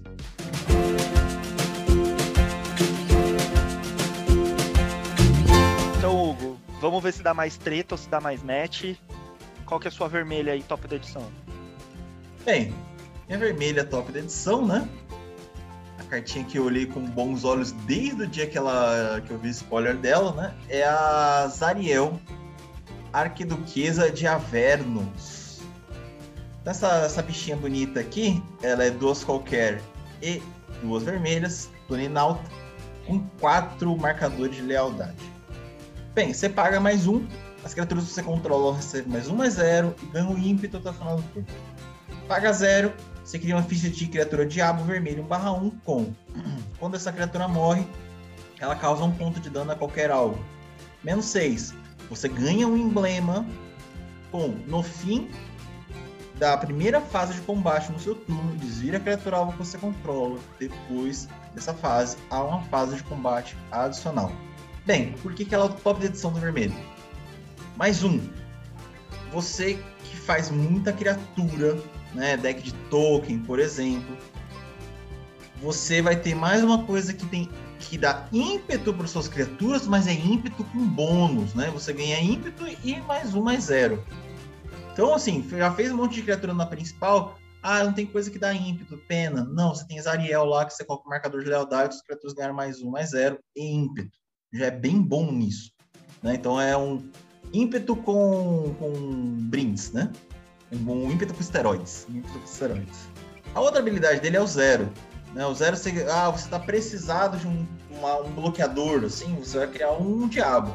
Então você não perde marcador de lealdade, também não ganha, mas tudo bem. Fez um diabo que vai dar um de dano pro calo se morrer. E o último efeito que me chamou bastante atenção, né? Já que ela tem 4 de lealdade, então em alguns turnos, em dois turnos, você já consegue fazer o menos 6 dela. O menos 6 dela é para você que precisa virar criatura para criar tokens, é para você que precisa atacar, causar dano para fazer tokens ou outras habilidades, e é para você que gosta de desencadear habilidades no combate. Né? Então, por exemplo, a gente falou no episódio anterior do deck do Wolfgar, Wolfgar do Vale Gélido. Putz, Zariel dando o emblema para você com o deck do Wolfgar, pelo amor de Deus. Então, assim, se você tem deck com criatura que vira e faz token, Crenco, por exemplo, né? O, roedor de medula, né? Mas não, não ele como principal, né? Como dentro de uma 99. Putz, você no, no outro combate você vai desvirar o bicho para virar e fazer mais token. E, ah, você tem três cores, tem uma Emara, né? Vai desvirar para fazer token. Isso já é excelente. A segunda é, se você tem o Crenco chefão da Rodo Estanho, por exemplo, que ataca para fazer as você vai atacar e vai fazer mais tokens ainda. Xiris, que precisa bater e causar dano de combate para todo mundo comprar carta e você fazer mais, mais cobras. Vai fazer de novo, né? E você vai comprar mais cartas ainda. E pessoal, por exemplo, como eu falei do Ulfgar, né? Que desencadeia a habilidade adicional no combate. Imagina isso com a Etali. A Etali vai atacar, vai desencadear a habilidade dela de exilar os tubos de todo mundo. Você pode jogar aquelas cartas naquele que você paga o custo de mana. Vai exilar 4, vai exilar mais 4, vai exilar 8 já no primeiro combate. Vamos pro segundo combate. Etali vai fazer de novo. Mais quatro, mais quatro, depois mais quatro cartas. olha o estrago. E é um emblema isso. Independente do que acontecer, vai estar tá lá, vai estar tá lá sempre um turno de combate. O cara já sabem que eles vão apanhar duas vezes, vai acontecer duas vezes. Então, pela explosão que a Zariel pode fazer na mesa aí, né? O, o avanço, né? Dando ímpeto. E a última habilidade que de combate adicional, com desvirando criatura que não necessariamente precisa bater, pode fazer qualquer outra coisa, escolher como top de edição. Olha, é uma boa escolha, mas não é match. Meu Deus, vai ter a preta mesmo! Eu vim para causar, eu vim para causar. que você Trigas. de top? Trigas. Top da edição para mim, eu achei que inclusive é, é muito útil para muito jogador, assim como eu, que pensaria colocar no deck uma hora ou outra, é Orbe dos Dragões. Uma mana incolor, uma mana vermelha, paga uma vira, adicione duas manas de qualquer combinação de cores, gaste esse mana somente para conjurar mágicas de dragão ou ativar habilidades de dragões. Paga uma vermelha, vira, sacrifique o orbe dos dragões, olhe os sete cards do seu grimório, você pode revelar um card de dragão entre eles, colocá-los em sua mão. E coloque o restante do fundo do grimório em ordem aleatória. Para quem joga de dragão, sabe que mana pode. Mana para conjurar mágicas de dragão pode ser bem chatinho de conseguir. Mas o Orbe dos Dragões ele tá ali também para ajudar. Então você pode dar aquela filtrada né, no, na mana. É, pode dar duas manas de qualquer combinação para você colocar no seu. Ele acaba sendo um sinete para dragões, vou ser bem sincero. Né? E você pode também olhar as cartas do Grimório para você buscar também aquele dragão que você precisa num deck de Ur Dragon, você consegue colocar dragões mais baratos, você pode pegar o Orb, sacrificá-lo em algum momento do jogo que ele já não é mais necessário, pega o dragão que você precisa do topo, você vai, ser, vai ter um dragão, né, dependendo do seu deck, como você o constrói, e você vai conseguir colocar ele no, na sua mão. Né? Você pode tutorar o dragão em resposta, né, ou no passe, em outras respostas que você pode ter com relação a isso. Então, Obra de Dragão, para mim, pode ser o top de edição ou uma aposta, né? Quem sabe. Mas eu acho que pode ver jogo para alguns decks, sim. Um deck como a Latilis, por exemplo. Que é um dragão 6 manas lendário. Toda vez que você conjura mágica de dragão, você coloca um dragão 6-6, 5-5, não não me lembro bem. Em campo de batalha. É um deck que precisa de mana. Que precisa sempre, constantemente, de conjurar dragões e colocar é, uma outra combinação de cor, sendo elas o vermelho, pode ser útil para você em algum momento. Então, decks vermelhos que carecem de mana, ou decks vermelho, né, que não tem um ramp para que você conjure seus dragões, pode ser interessante para você colocar o Orbe de Dragão também. Na verdade, assim, vocês fizeram ótimas escolhas, mas nenhuma das duas seria a minha escolha. Então eu vou colocar a minha escolha como uma menção honrosa. Eita, olha lá, olha lá, olha lá. Minha... A gente vem pra causar? A, a, minha menção rosa, eu não vou nem escrever a carta, mas minha menção rosa seria a Delina Maga Selvagem. Tá? Seria a minha escolha dentre todas. Eu acho ela muito boa. E eu queria só deixar também a chuva de meteoros, que eu acho que é uma carta que o vermelho precisava. Pra deck mono red, ela é uma carta muito boa. Que com 4 manas você mata um bicho com resistência 8. Ele dá 8 de dano num, num bicho. Então é uma carta que precisava ser mencionada também. Deixa aí minha menção rosa Delina, tá bom? Só falando uma coisa sobre a Adelina, pessoal, quem estiver ouvindo aqui, a Adelina teve errata, tá? Quem tirou a Elina, a Adelina, dá uma lida lá no Gator que ela teve errata já. Antes de sair já teve errata. Né? É, se não me engano, a original obriga a rolar de novo o dado e a errata fala que você pode, quando você tira o 20, você pode rolar de novo. Você não é obrigado a fazer isso aí. Eu acho que foi só isso de errata que teve, mas, mas é bom a gente salientar aí, né? É uma errata necessária porque ela. A carta ela te obriga a fazer a cópia. E isso meio que dá um, um crash no jogo. Né? E acaba quebrando o jogo. Você vai fazendo cópias e cópias e cópias e cópias. Quando você Se você conseguir rolar o 20 de novo. No caso, você pode rolar de novo quando você para. Né? Você tem. Inclusive no, no Magic Arena. Né? Ele faz você parar de rolar porque tem um, um gap. Se não me engano, acho que você pode fazer até 250 tokens, se não me engano, da mesma, do mesmo tipo, se não me falha a memória. Então a Lina ela pode ela, ela tem essa errata justamente por conta disso. Para isso também, né? Pro, arena principalmente. Tentar quebrar Mas... loop infinito, né? É, tem aquela Exatamente. pessoa que acaba fazendo loop infinito e encerra a partida como, como draw game. draw game, e desse daí você consegue quebrar esse loop. Engraçado pra mencionar a Adelina, porque ela é uma, é uma menina caótica. O próprio, de, o próprio nome da carta ela já fala, né? É Wild Mage, né? É maga, maga selvagem. Ele tá ficando caótico nos episódios. Você vai, você é. vai O pessoal tá acompanhando. Então, tá gente, caótico, ela é caótica, assim, mas ela não é caótica, na verdade. Porque todo o efeito dela faz o efeito.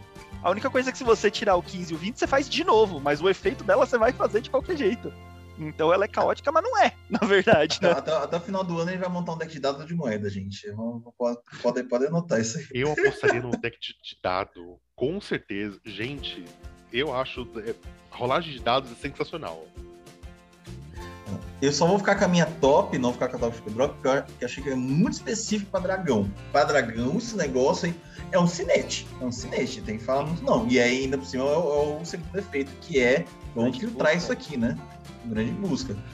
Mas o meu, eu acho que para grande uma, um, abre um leque maior, né? Um leque maior de possibilidades aí para várias outras eh, outros decks aí, né? Que precisam de um turno adicional de combate ou vou tentar um ímpeto aí com esteroides. É para um deck que vai a dar 7, por exemplo.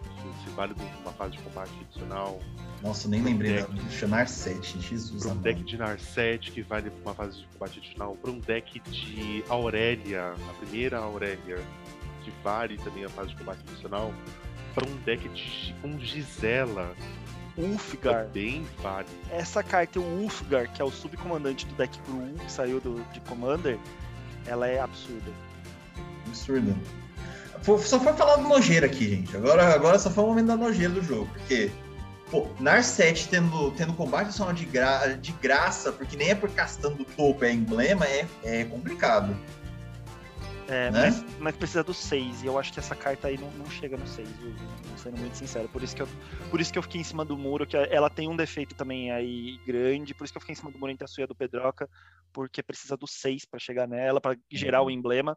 E não é tão simples um deck vermelho assim chegar nesse sexto, você não vai ter tanto proliferar assim, então. Enfim. Agora, agora vamos, vamos mudar de time de novo aqui, vamos de substituição. É agora a gente vai pra carta verde. Agora a gente vai substituição. Agora a gente tá tipo aquele jogo arcade que você tem um personagem só e o oponente tem dois, que daí, tipo, jogo de lutinha de, de arcade fliperama. É, então, que daí o oponente fica trocando o personagem dele, né, pra te bater. Pequim já trocou já, volta pra você.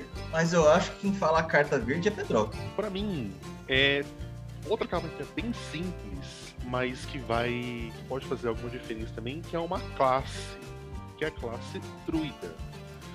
Toda vez que um terreno entra no campo de batalha sob seu controle, você ganha um ponto de vida. No nível 2, você paga duas colores uma verde. Você pode jogar um terreno adicional em cada um dos seus turnos. No nível 3, 4 manas incolores, uma mana verde. Quando essa classe chega ao nível 3, o terreno alvo que você controla se torna uma criatura com ímpeto e o poder e resistência dessa criatura são ambos iguais ao número de terrenos que você controla. Ele ainda é um terreno. Então você tem enviado de Crufix, é, Cruiser of Crufix, se não me engano. Que você ganha um ponto de vida quando entra terreno em campo de batalha, ou um efeito de. Tatiova. Isso. Ela. Primeiro que o efeito dela, o, o efeito dessa carta na classe druida, ela tem o mesmo efeito da Tatiova, com exceção de comprar a carta. Você só ganha pontos de vida, como estática. No nível 2, você tem uma Azusa no encantamento por duas manas, que na verdade você vai ter que pagar mais três. Você pode colocar um terreno adicional em cada um dos seus turnos. No nível 3, talvez você não vá utilizar tanto, você vai ficar só no nível 2 mesmo. Mas no nível 3 ele também pode dar aquela ameaça por você fazer um, terreno, um terreno virar uma criatura enorme. Então, para um deck de Landfall, ela entra. Para um deck que vai utilizar a Azusa sendo comandante, ela também pode entrar. Então, a classe druida, ela acaba tendo esses benefícios com os terrenos para que você consiga dar aquela rampada, para que você ganhe vida. Então, a versatilidade da, das classes para esse pro formato, né, pro Magic acaba sendo muito útil. Então a druida ela pode ser uma carta boa para você, se você utiliza decks com landfall, por exemplo. Eu vou dizer que verde foi muito difícil para mim.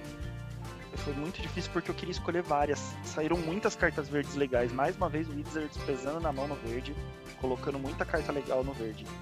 E daí a, a, a, classe de druida foi uma das que eu queria ter colocado. Eu acabei não colocando, ela ficou aí. Digamos assim, eu fiquei na dúvida entre quatro cartas, tá? E ela foi uma das quatro que eu fiquei na dúvida, mas acabei descartando e não coloquei. Entre as quatro cartas que eu fiquei na dúvida também foi a classe de Guardião, que também eu achei muito boa, muito útil para Commander. É, recomendo. E o Descanso Longo é outra carta que eu também fiquei muito na dúvida. É, eu vou dizer que assim, eu me debati muito até conseguir escolher efetivamente qual que eu colocaria. E eu coloquei uma carta nojenta. Eu coloquei uma carta que vai fazer combo nojento, que é, é, o tipo de carta que eu detesto, mas não tem como eu passar batido por ela e falar que ela não é a carta top da edição. Que é o Druida do Círculo dos Sonhos. 3 manas verdes, 2/1, elfo druida. Vira, adiciona uma mana verde para cada criatura que você controla essa carta já existia como sendo para cada elfo que você controla, mas só jogava em deck tribal de elfo. Com essa daqui, você passa a ter uma possibilidade gigante, porque deck de token que você faz token, deck de cobra, deck de, de saprofta, qualquer coisa, você tem uma possibilidade gigante de, de usar isso daí e fazer muita mana muito fácil. Ainda mais que a gente consegue ainda é, desvirar essa criatura, fazer de novo. É, com muita facilidade a gente consegue fazer combos nojentos com essa criatura. E por mais que não seja o meu estilo de jogo, eu não tinha como passar batido por essa carta e falar que ela não é a top. É, então, na, na briga lá entre as quatro, é, acabou essa sobressaindo, porque essa daí ela ganha jogo, assim, ela na mesa com mais um monte de criaturinha, ela ganha jogo, entendeu? Então, para mim, ela é o top da edição do verde. É, e eu vejo a galera fazendo coisas muito chatas com ela na mesa. Até deck, decks com branco, sabe? Que você não permite que, que o jogador desvire terreno, sabe? Aí você bota ela, que você só desvira ela e vai, você vai continuando poder desvirando, é, fazendo muita mana. Decks em que você, por exemplo, bota num deck vermelho, uma Fireball com isso daí. Você, você mata alguém ou mata algum, alguém, né? Então é, é, é, muito, é muita mancada. Né? Essas criaturas que, que viram e geram mana de acordo com o número de criaturas que tem, para mim elas são muita mancada, elas fazem muito estrago. Antigamente era, era vinculado somente à tribo dos elfos, agora podendo ser qualquer tipo de criatura, aumenta mais ainda o leque. O negócio de ficar um bicho louco. É meio que um berço de geia num corpo. Impulso de mana. É, aí você vai lá e coloca os Bravador Kion na mesa, sabe? Pra desvirar, é, aí você vai lá, é, na, na maciota, vai lá de boa, devolve uma floresta pra mão, pra desvirar a criatura alvo, gerar mais mana. É, é complicado essa, essa, Assim, as escolhas de vocês, pra mim, foram excelentes, porque deck de Landfall, eu já tentei montar um, um Onaf de quatro cores, né, o Dolin 4C. É muito bom esse negócio. É mais uma possibilidade de jogar terreno adicional, né, o, o classe druida, e ganhar vida o cara vai fazer muita coisa, vai ganhar muita vida e vai aí fazer miséria, né? Num deck baseado de terreno. Agora, o druida também é foda, né? O druida não tem. Pô, vai ficar virando e desvirando bicho. É, assim, gente, desculpa. A pessoa não vai virar, vai, vai ter esse bicho no deck só pra virar e gerar mana pra cacete. Não vai, ah, eu vou virar gerar mana, não. O cara vai ter artifício de desvirar todo mundo que gosta de gerar muita mana para fazer aí nojeira que for, o cara tem artifícios para ou dobrar essa mana, ou ele tem artifícios para desvirar aquela permanente que gera muita mana e vai embora. Né, você faz, por exemplo, você faz, o druida e tem o, o cubo multiplicador que dobra mana. Né? Paga dois qualquer vira, dobra a quantidade de mana que você tem. Putz, aí se o cara joga com preto, ele pode dar um dano X no Tormenta Hellfire. Não. Se ele tem vermelho, ele vai dar um dano enorme. Com verde mesmo, tem uma daquela que é, que é verde X, e que se X for igual ou superior a 10, faz um efeito mais forte ainda. Eu esqueci agora, acho que é. O final, o, o final, final de. Devastação. Final de devastação. Exato. Pô. Você faz. É, ah, gerei 20 mana aqui, final de devastação aqui pra 18. Vou buscar uma criatura do cemitério da mão ou do deck colocar em jogo, que então não ganha ímpeto XX. Não, a, a criatura não, as criaturas. As criaturas. As criaturas. Eu acho que é uma carta que acabou se tornando. Por, por que, que eu acho que ela é top? Porque ela acabou se tornando uma carta que facilmente é, ela vai entrar em qualquer deck verde. Ela entra muito fácil. Muito fácil. Assim, eu vou, eu vou, falar que a de vocês dois tem pontos e pontos. Né? Se o deck verde não faz muito token, não faz muita ficha, não é muita criatura, não vai entrar o, o druida. O druida vai ser uma coisa que gera muita pouco para você e aí é problemático. Se o seu deck não faz muito terreno, né, não é um deck landfall, a classe druida também não é para você. Então, fica aí. E aí, se você usa muito terreno, cara, vai atrás, vai, vai atrás da classe druida. Se você. Agora você brinca com muito bichinho, vai atrás do, do, do nosso amigo druida aí. Quer dizer, o top da edição foi baseado em quê? Em mana. O verde. O verde, é, o verde foi baseado em mana. Pra variar, né? sem, sem surpresas. Surpreenderam total fazer, pelo menos. Beleza, então pra gente. Estamos chegando no fim, né? Então a gente vai agora falar aí qual que é o top de edição das cartas multicoloridas. Lembrando que a gente tem uma, uma diferença aqui, né, pessoal? Se a carta, por exemplo, é verde e tem, tem uma mana preta, por exemplo, nas suas habilidades, tem, ela pra gente multicolorida, tá? Então não é só tendo duas manas ou é mana híbrida no custo, né? Ela, se, se tiver habilidade de outra cor, a gente considera como multicolorida também. Então, pra gente finalizar, eu acho que eu vou dar match com o Pedroca nesse, né, nessa escolha. Vamos, vamos ver se eu tô certo. Bem, essa carta, né, ela vai para você que gosta de ser o Nicobosa mesmo. Então, essa carta é para você. Quem que é? É o Xanatar, né? o chefão da guilda. O Xanatar, chefão da guilda, ele é uma criatura lendária, né? é um observador, quatro qualquer, uma azul e uma preta, 5 6. Efeito dele no início de sua manutenção, escolha o oponente alvo. Até o final do turno, aquele jogador não pode conjurar mágicas. Você pode olhar o card do topo do Grimório dele a qualquer momento, jogar o card do topo do Grimório dele e gastar mana como se fosse de qualquer cor para conjurar aquelas mágicas.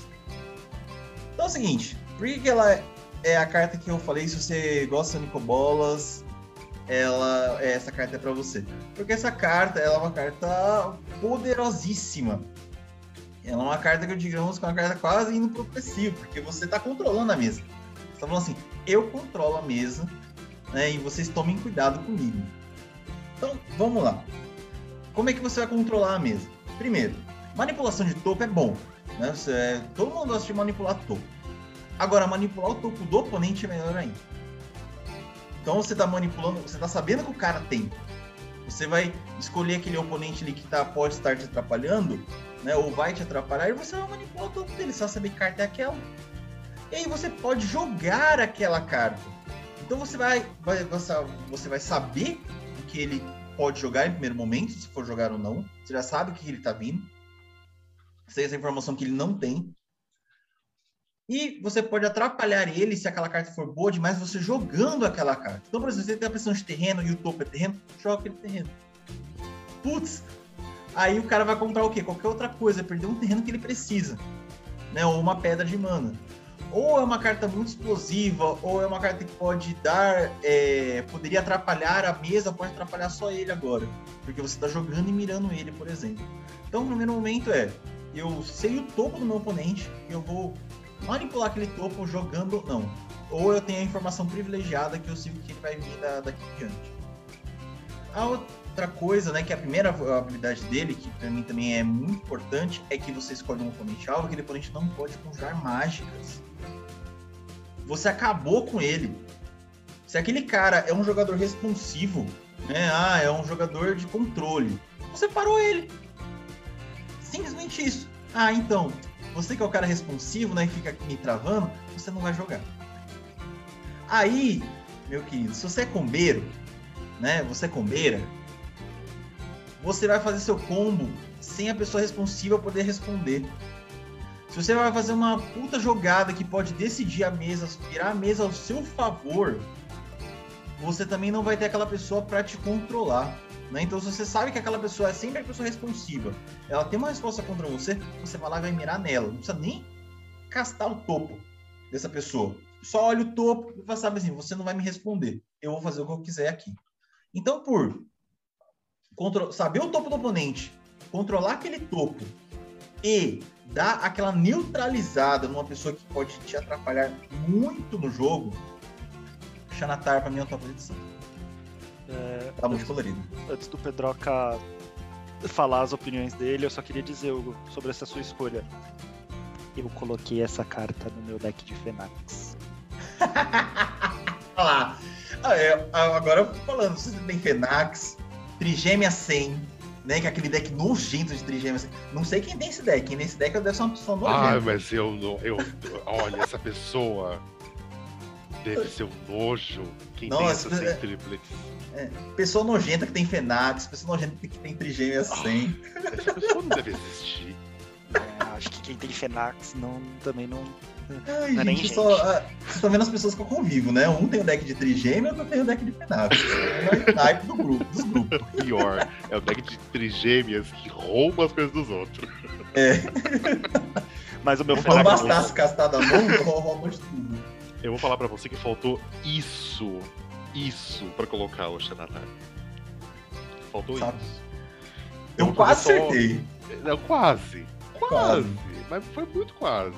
Porém, eu pensei que você fosse falar da carta que eu escolhi da multicolorida, que é a Gretchen. Mentira. É, não é não. É. Menção rosa, né? É menção rosa. Ela tem que aparecer. Gente, conga, o ícone. Conga. Por favor, pessoa que, que dita, se pudesse colocar em algum lugar desse universo Conga enquanto fala Gretchen. Ai, ai, ai, uh! Conga, conga, conga. Toda vez, gente. Mas a carta que eu escolhi, na verdade, é a classe feiticeiro. Classe feiticeiro. Se você me conhecesse melhor, senhor Kelly, né? A classe feiticeiro é uma mana vermelha, uma mana azul. Quando o classe feiticeiro entrar, entrar em campo de batalha, compra dois cards, depois descarte dois cards uma mana azul, uma mana vermelha, você vai pro nível 2, as criaturas que você controla têm. Vire, adiciona uma azul ou uma vermelha. Gaste este mana somente para conjurar mágica instantânea ou feitiço, ou para ganhar o nível de classe. Pague 3 incolores, uma azul, uma vermelha, nível 3. Toda vez que você conjura uma mágica instantânea ou feitiço, aquela mágica causa a cada oponente uma quantidade de dano igual ao número de mágicas e feitiços que você conjurou neste turno. Para você, pessoa que gosta de Spellsling, para você, pessoa que gosta de rampar mana, que não tem aquela mana para você fazer aquelas mágicas, aquele cantrip, aquele truquezinho, né? Você pode usar o classe feiticeiro para isso. Ele vai te dar draw, né? E vai também fazer aquele, aquela recursão de cemitério, né? Você vai descartar aquelas cartas ou instantâneo feitiço. Já entra aquele Demilite, né? Que falamos que o Fran comentou. Você, se você costuma fazer também muitas mágicas no turno, o terceiro nível de classe de feiticeiro, ele vai acabar dando não um ping de um ponto de dano para cada mágica que você conjurou. Você vai, vai dar sempre danos maiores conforme você vai conjurando as mágicas neste turno. Então, a partir do nível 3, qualquer mágica é um perigo. Qualquer mágica, no mínimo, é um raio. Praticamente. Ou mais, né? É, para um deck que costuma conjurar mágicas demais e também usa tokens como o feiticeiro pródigo, feiticeiro pródigo não, dá um, dá um ping de dano, mas o piromante é, chamando de pródigo, você conjura mágica e tendo feitiço, você cria um token 1 barra 1 de elemental. Então você já tem esse token, ele pode ser usado para mana. O próprio piromante pode ser usado como mana. Se você usa tokens de goblin, né, se você usa token de elemental, de pássaro, o que quer que seja, esse token ou esse gerador de token também é uma mana para você conjurar aquela mágica, você tendo feitiço, que você precisa comprar carta, que você vai precisar dar dano, que você vai dar aquele counter né, uma mágica alvo, que você vai dar aquele. devolve a criatura pra mão, aquele bounce. o Eterizar, né, que você devolve as criaturas atacantes para a mão do oponente. E você não tem aquelas quatro manas para você conjurar o nível 2 do classe de feiticeiro, ele vai acabar fazendo isso por você. Quase. Porque aí sim eu vou falar assim, eu esqueci que você é Spellslinger. Tem a Cass, né?